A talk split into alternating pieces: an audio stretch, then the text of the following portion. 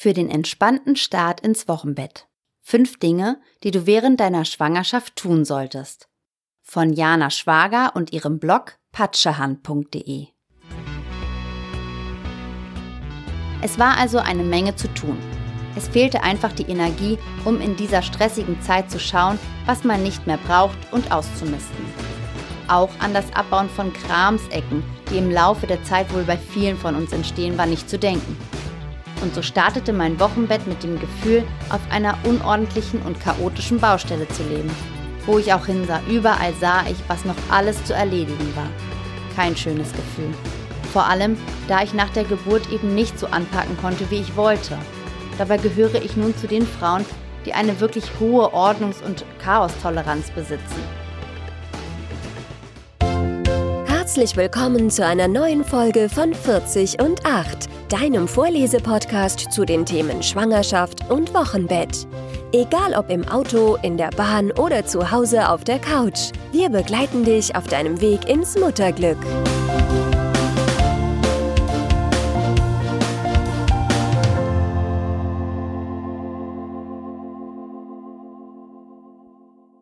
Hallo, schön, dass du zu dieser Folge eingeschaltet hast.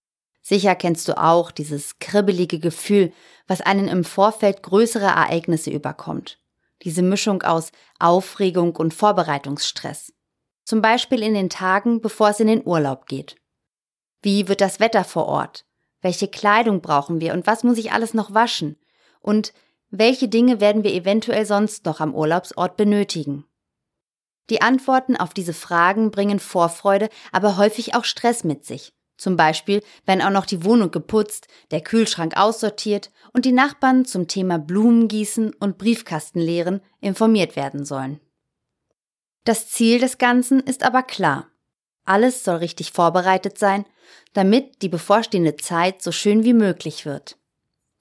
Aus diesem Grund würde auch niemand auf die Idee kommen, seinen Reisepass erst an der Grenze oder am Flughafen zu beantragen oder ohne jegliche Unterhaltung wie Bücher oder Musik zur Reise aufzubrechen. Und damit nach der Rückkehr der Erholungseffekt nicht sofort nach Betreten der eigenen Wohnung wieder verpufft, würden auch nur wenige sich nicht daran stören, das Geschirr der letzten Mahlzeit vor der Abreise schmutzig in der Spüle stehen zu lassen.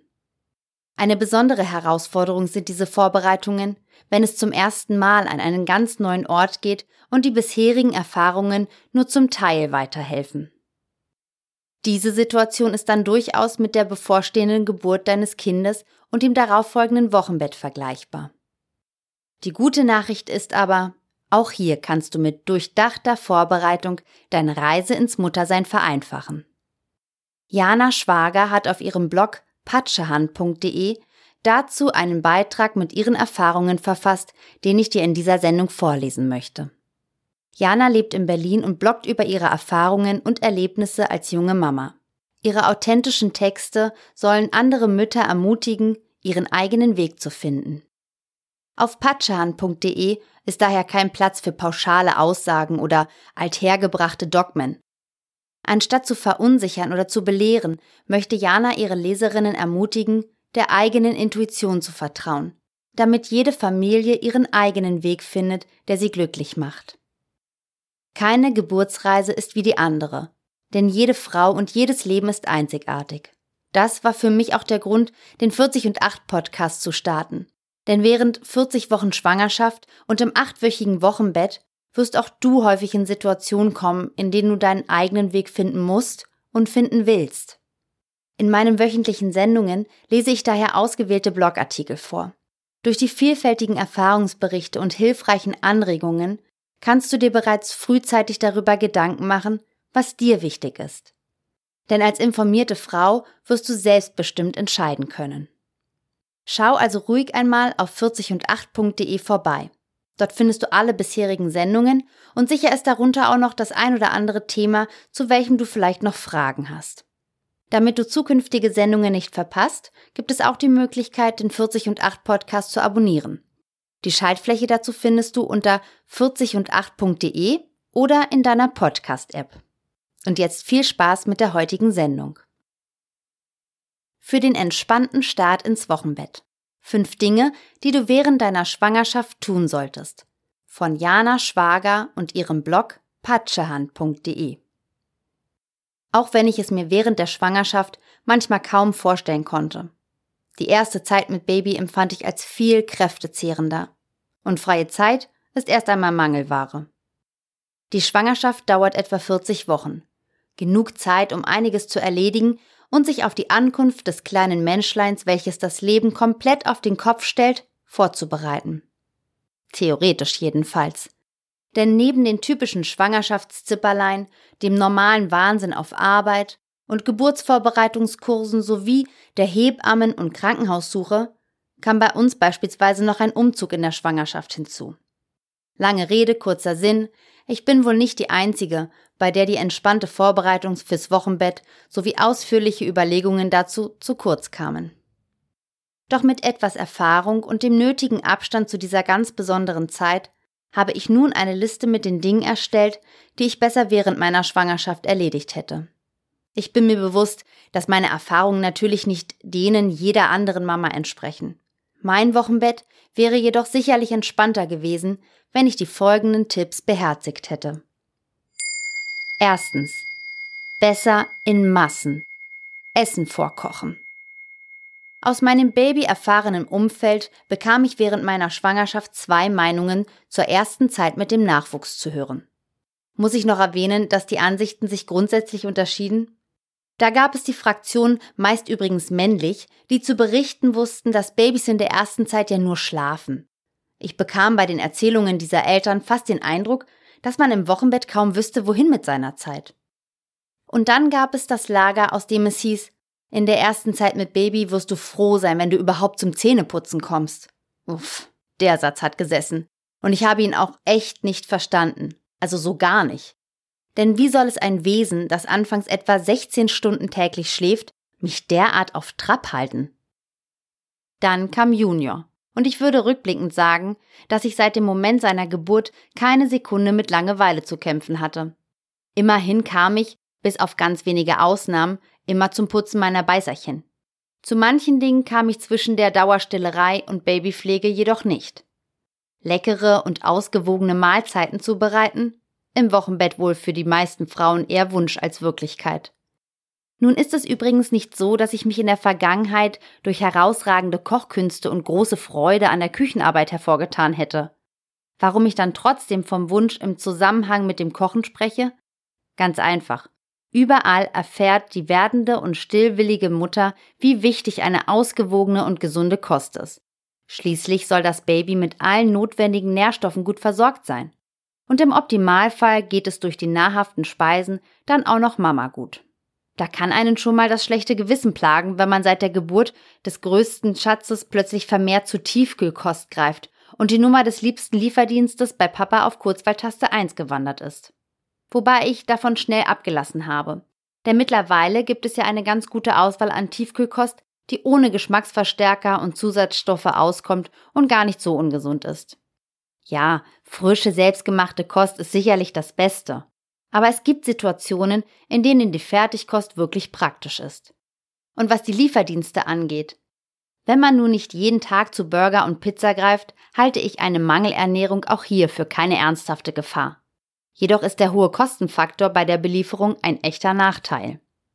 Zusammengefasst. Mit gesunder Tiefkühlkost und Lieferdiensten kann man eine kurze Zeit gut auskommen. Doch eine Dauerlösung für das Wochenbett sind sie wohl nicht. Daher lautet meine Empfehlung, nutzt die Zeit in der Schwangerschaft und kocht massenhaft Essen vor. Überlegt euch, welche Speisen euch wirklich gut tun, wenn ihr schlecht drauf seid. Nichts hält eure Stimmung so gut auf wie Spaghetti Bolognese Prima. Dann kocht eine riesige Portion Bolognese Tomatensauce und friert sie in mehreren Behältern ein. Vergesst nicht zu notieren, wann ihr die Soße gekocht habt, denn ihr werdet bald viele andere Dinge im Kopf haben. Besonders geeignet zum Einfrieren sind aus meiner Erfahrung Soßen, Suppen und Aufläufe. Glaubt mir, der Aufwand der Planung und Vorbereitung eurer Mahlzeiten lohnt sich. Falls ihr unsicher seid, wie viel ihr vorkochen solltet, empfehle ich lieber größere Mengen. Es mag euch lächerlich erscheinen und ihr fragt euch vielleicht, wann ihr denn bitte diese Berge an Essen verdrücken sollt. Schließlich sollen die Schwangerschaftsfunde nach der Geburt ganz flott runter und da sind große Portionen schließlich tabu. Bla bla bla. So dachte ich vor zehn Monaten tatsächlich auch noch. Nun möchte ich werdenden Mamis keine Angst machen. Aber mein Hunger in der Schwangerschaft war so gar nichts gegen meine unbändige Gier nach Nahrung in der Stillzeit. Abgenommen habe ich übrigens trotzdem. Das hat die Natur clever eingerichtet. Vor allem im Wochenbett mussten die sehr kurzen Stillpausen zur Aufnahme von Speisen mit hoher Energiedichte genutzt werden. Ja, das ungesunde Zeug, das dick macht. Zu jeder Tages- und Nachtzeit. Und dabei bemerkte ich im Laufe der Zeit eines. Je schneller es gehen muss, desto ungesünder wird die Mahlzeit. Wie praktisch und schön wäre es damals gewesen, hätten im Tiefkühler Leckereien wie Käse-Hackfleischsuppe, Gemüseauflauf oder Spinat-Lachs-Lasagne auf mich bzw. uns gewartet. Natürlich lohnt sich das Vorbereiten von Mahlzeiten auch nach dem Wochenbett. Mit einer gut funktionierenden Essensplanung, dem Anlegen von Vorräten und Einfrieren lassen sich im stressigen Mama-Alltag eine Menge Zeit und Nerven sparen. Im Mama-Alltag bewährt hat sich für mich übrigens ein Frischhaltedosenset aus Glas. Meine Vorräte kann ich aus dem Tiefkühler direkt in die Mikrowelle stellen. Und danach auf den Tisch. Merkwürdiger Plastik-Schmorgeruch, den ich bei den Mikrowellen geeigneten Vorgänger-Vorratsdosen häufig wahrnahm, gehört mit den Glasbehältern der Vergangenheit an. Zweitens. Ganz in Ruhe den Papierkram rund um Elterngeld, Elternzeit, Krankenkasse und Co. erledigen. In meinem Leben war ich nie mit so viel Papierkram beschäftigt wie rund um die Schwangerschaft und Juniors Geburt. Mutterschaftsgeld, Elternzeit und Elterngeld sind dabei wohl die bürokratischsten To-Dos, die man als werdende Mama auf dem Schirm hat. Allerdings reicht hier die abstrakte Vorstellung davon, dass da etwas Arbeit auf einen zukommt, meiner Meinung nach nicht aus. Schaut euch rechtzeitig die auszufüllenden Anträge an. Informiert euch über Fristen und die vielen Besonderheiten, die zu beachten sind. Druckt euch unbedingt die benötigten Gehaltsnachweise aus, beziehungsweise besorgt euch diese und andere notwendigen Dokumente, bevor ihr in den Mutterschutz geht. So spart ihr euch unnötige Telefonate, Schriftwechsel oder Wege, kurzum Zeit. Füllt Formulare und Anträge noch während eurer Schwangerschaft, soweit es geht, aus. Wenn ihr mit dem Vater eures Kindes nicht verheiratet seid, solltet ihr euch frühzeitig und noch vor der Geburt um die Vaterschaftsanerkennung und Sorgerechtsteilung kümmern. Denkt auch an Dinge wie die Krankenversicherung eures Kindes. Soll euer Schatz über den Vater oder euch versichert werden? Welche Krankenkasse bietet für eure Ansprüche rund um Baby-Kind mehr? Meine Aufzählungen über den Papierkram rund ums Baby könnte ich nun noch eine Weile fortsetzen. Ich halte mich aber nun kurz und rate euch zwei Dinge. Informiert euch ausführlich während eurer Schwangerschaft über die anstehende Bürokratie. Bereitet so viel ihr könnt vor und nutzt die Ruhe, die ihr jetzt noch habt. Ich empfand es als wirklich belastend, im Wochenbett Anträge in Behördensprache auszufüllen und bei Unklarheiten Internet sowie Telefonrecherche zu betreiben. Sofern ihr dankbar für etwas Unterstützung in diesem Bereich seid und euch die aufwendige Recherche und Anfertigung eigener Schriften ersparen wollt, empfehle ich euch Babypedia, ein sehr, sehr praktisches Buch über Elterngeld, Elternzeit, Anträge und Behördengänge, das ich leider viel zu spät entdeckt habe. Drittens. Alles an seinem Platz. Ausmisten und Ordnung schaffen. Wer mich gut kennt und meine Wohnung schon mal betreten durfte, ohne dass Zeit zum Aufräumen und Putzen vorab war, bricht sicherlich ein schallendes Gelächter aus, wenn er diese Zeilen hört.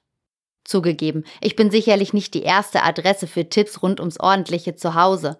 Insbesondere Putzen ist für mich eine der schlimmsten, dummerweise immer wieder anfallenden Aufgaben. Doch in einem Bereich habe ich es drauf. Im Ausmisten und Aufräumen im Sinne von Ordnungssysteme für Schränke und Schubladen schaffen.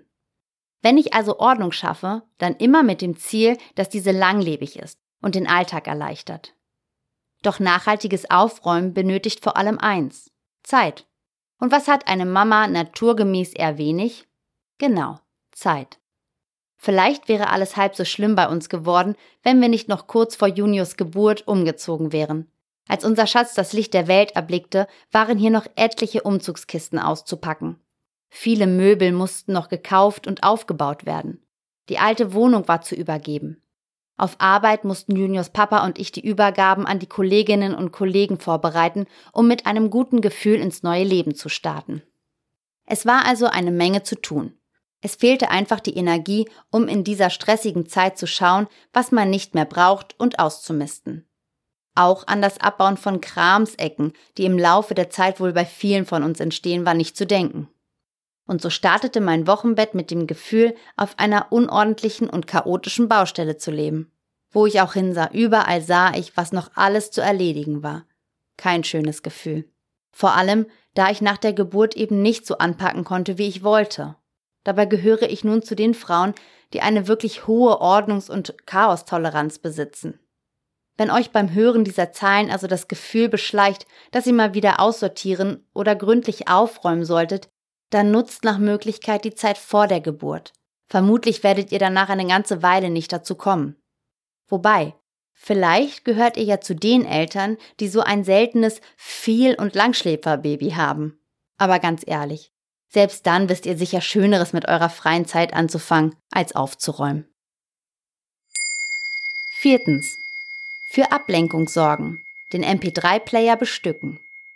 In den ersten Wochen mit Junior hatte ich immer wieder das Gefühl, sozial isoliert zu sein. Die Freiheit, wann ich will, dorthin zu gehen, wohin ich will, war auf einen Schlag verschwunden. Mein Baby gab mir meinen neuen Tagesablauf vor. Und der bestand zu einem sehr hohen Anteil aus Stillen. Wenn Junior dann schlief, dann nur auf Papas oder meinem Bauch beziehungsweise nach dem Stillen ganz eng an mich gekuschelt. Zunächst vergingen die kuscheligen Stunden rasend schnell. Das kleine Wunder zu betrachten oder auch einfach mitschlafen sind tolle Zaubermittel für die eigene Zufriedenheit. Doch nach gar nicht allzu langer Zeit kam die Sehnsucht in mir auf, mitzubekommen, was in der Welt passiert, Musik zu hören. Oder meine geliebten Hörspiele, die bei mir zuverlässig wohlige Kindheitserinnerungen wachrufen. Gelesen hätte ich auch gern wieder mehr, das mit dem Lesen beim Stillen bzw. wenn Junior auf mir liegt, gestaltete sich jedoch als unmögliches Unterfangen. Glücklicherweise war jedoch flott ein technisches Hilfsmittel gefunden, das mir ein paar meiner Wünsche erfüllen konnte. Mein MP3-Player. Im Radio erfuhr ich, was ich an Weltgeschehen verpasst hatte und hörte auch mal aktuelle Musik. Selbst wenn ich die Lieder scheußlich fand, freute ich mich einfach darüber mitzubekommen, was derzeit das Geld in die Kassen der Plattenfirmen bringt. Meine Playlist halfen mir, je nach Stimmung, besser durch den Tag zu kommen bzw. diesen entspannt ausklingen zu lassen. Mit meiner liebsten Hypnobirthing-Übung kam ich in stressigen Momenten runter und tankte neue Kraft. Und wie schön war es für mich, den drei Fragezeichen beim Lösen ihrer neuesten Fälle zu lauschen. Mein, dank Juniors Papa stets top bestückter MP3-Player, war im späten Wochenbett und den Wochen danach so etwas wie mein Tor zur Außenwelt. Übrigens hat sich das praktische Teil auch bei Spaziergängen mit Baby Junior bewährt. Unter der Woche war ich ja häufig allein spazieren. Und als der Schatz noch sehr klein war, schlief er unterwegs im Kinderwagen oder der Baby trage meist ein. Da war es dann schön, etwas Unterhaltung und anspornende Musik dabei zu haben. Vor allem im tristen Winter. Denkt also am besten schon mal in der Schwangerschaft darüber nach, was euch über viele Spaziergänge, Einschlafbegleitungen und Stillstunden Freude bereiten könnte. Wenn ihr bisher sehr gern und viel gelesen habt, sind Hörbücher vielleicht eine tolle Möglichkeit für euch, weiter für spannendes Futter für den Kopf zu sorgen. Was euch also auch immer hilft, um die kräftezehrende erste Zeit mit Baby entspannter zu überstehen, gönnt es euch. An dieser Stelle ist es mir übrigens ein Bedürfnis, Folgendes anzumerken. Beim Stillen oder wenn Junior eingeschlafen ist und aufwachen würde, sobald ich das Zimmer verlasse, nutzte und nutze ich auch mein Smartphone. In letzter Zeit häuften sich die Artikel, in denen Mütter kritisiert werden, die ihrem Baby beim Stillen nicht stets die volle Aufmerksamkeit schenken. Meine Meinung hierzu ist, dass die überwältigende Mehrheit der Smartphone-Mamas bei diesem Thema wohl eine gesunde Balance findet. So schön das innige Kuscheln mit Baby auch sein mag, wenn man zu viele Stunden am Tag über Wochen und Monate stillend verbringt, ist der Wunsch nach ein bisschen Abwechslung aus meiner Sicht nur allzu verständlich. Und es wird wohl kaum eine Mutter geben, die dadurch die Bedürfnisse ihres Babys aus den Augen verliert. Fünftens. Gemeinsam stark. Unterstützung für die erste Zeit organisieren.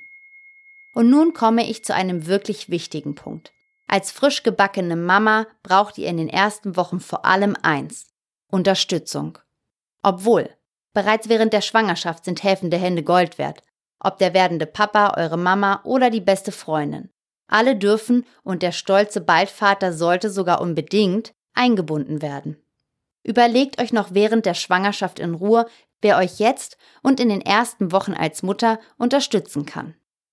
Eure Mama kocht die besten Eintöpfe? Wie schön. Dann kann sie ja vielleicht schon mal vorkochen und euch so beim Anlegen eines Futtervorrats helfen. Eure Bekannte arbeitet im Amt und versteht Behördendeutsch wie keine zweite? Super. Damit bietet sie sich als kompetente Unterstützung für den lästigen Papierkram an. Scheut euch nicht, in eurem Umfeld um Hilfe zu bitten und euch das Leben damit etwas zu erleichtern. Nach der Geburt eures Babys rate ich in der ersten Zeit jedoch dazu, wenn überhaupt nur sehr, sehr wenig und sorgfältig ausgesuchten Besuch zu empfangen. Selbst wenn dieser sehr hilfsbereit ist, setzen Termine und Verabredungen im Wochenbett unter Stress. Zumindest ging es mir so.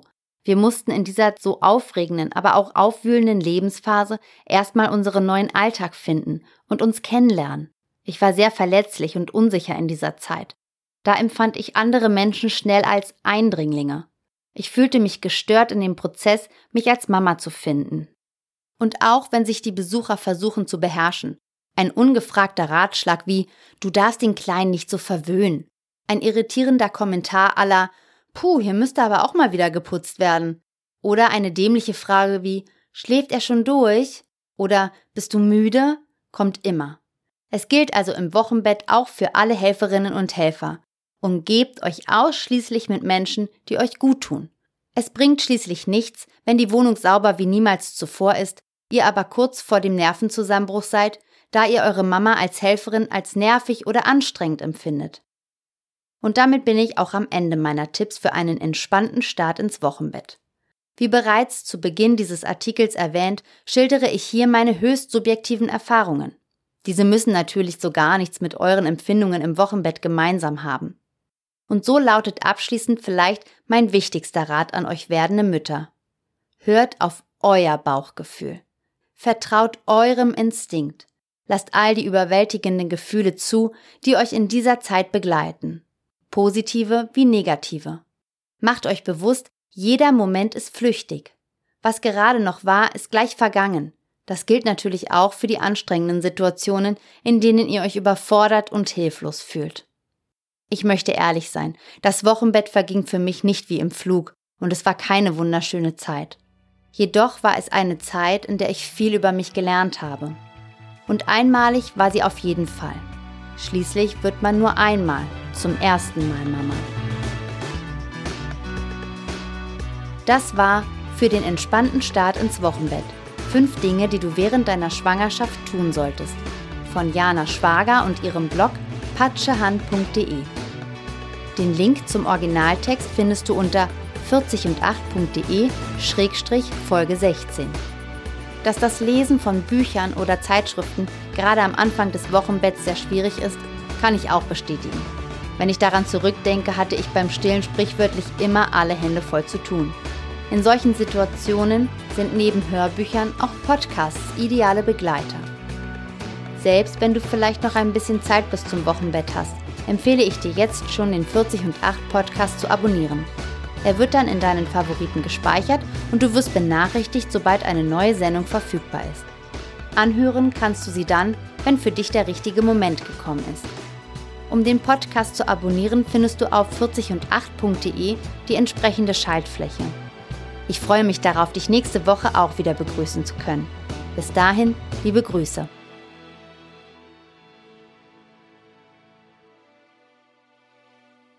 Die Nutzung dieses Textes erfolgt mit Zustimmung des Autors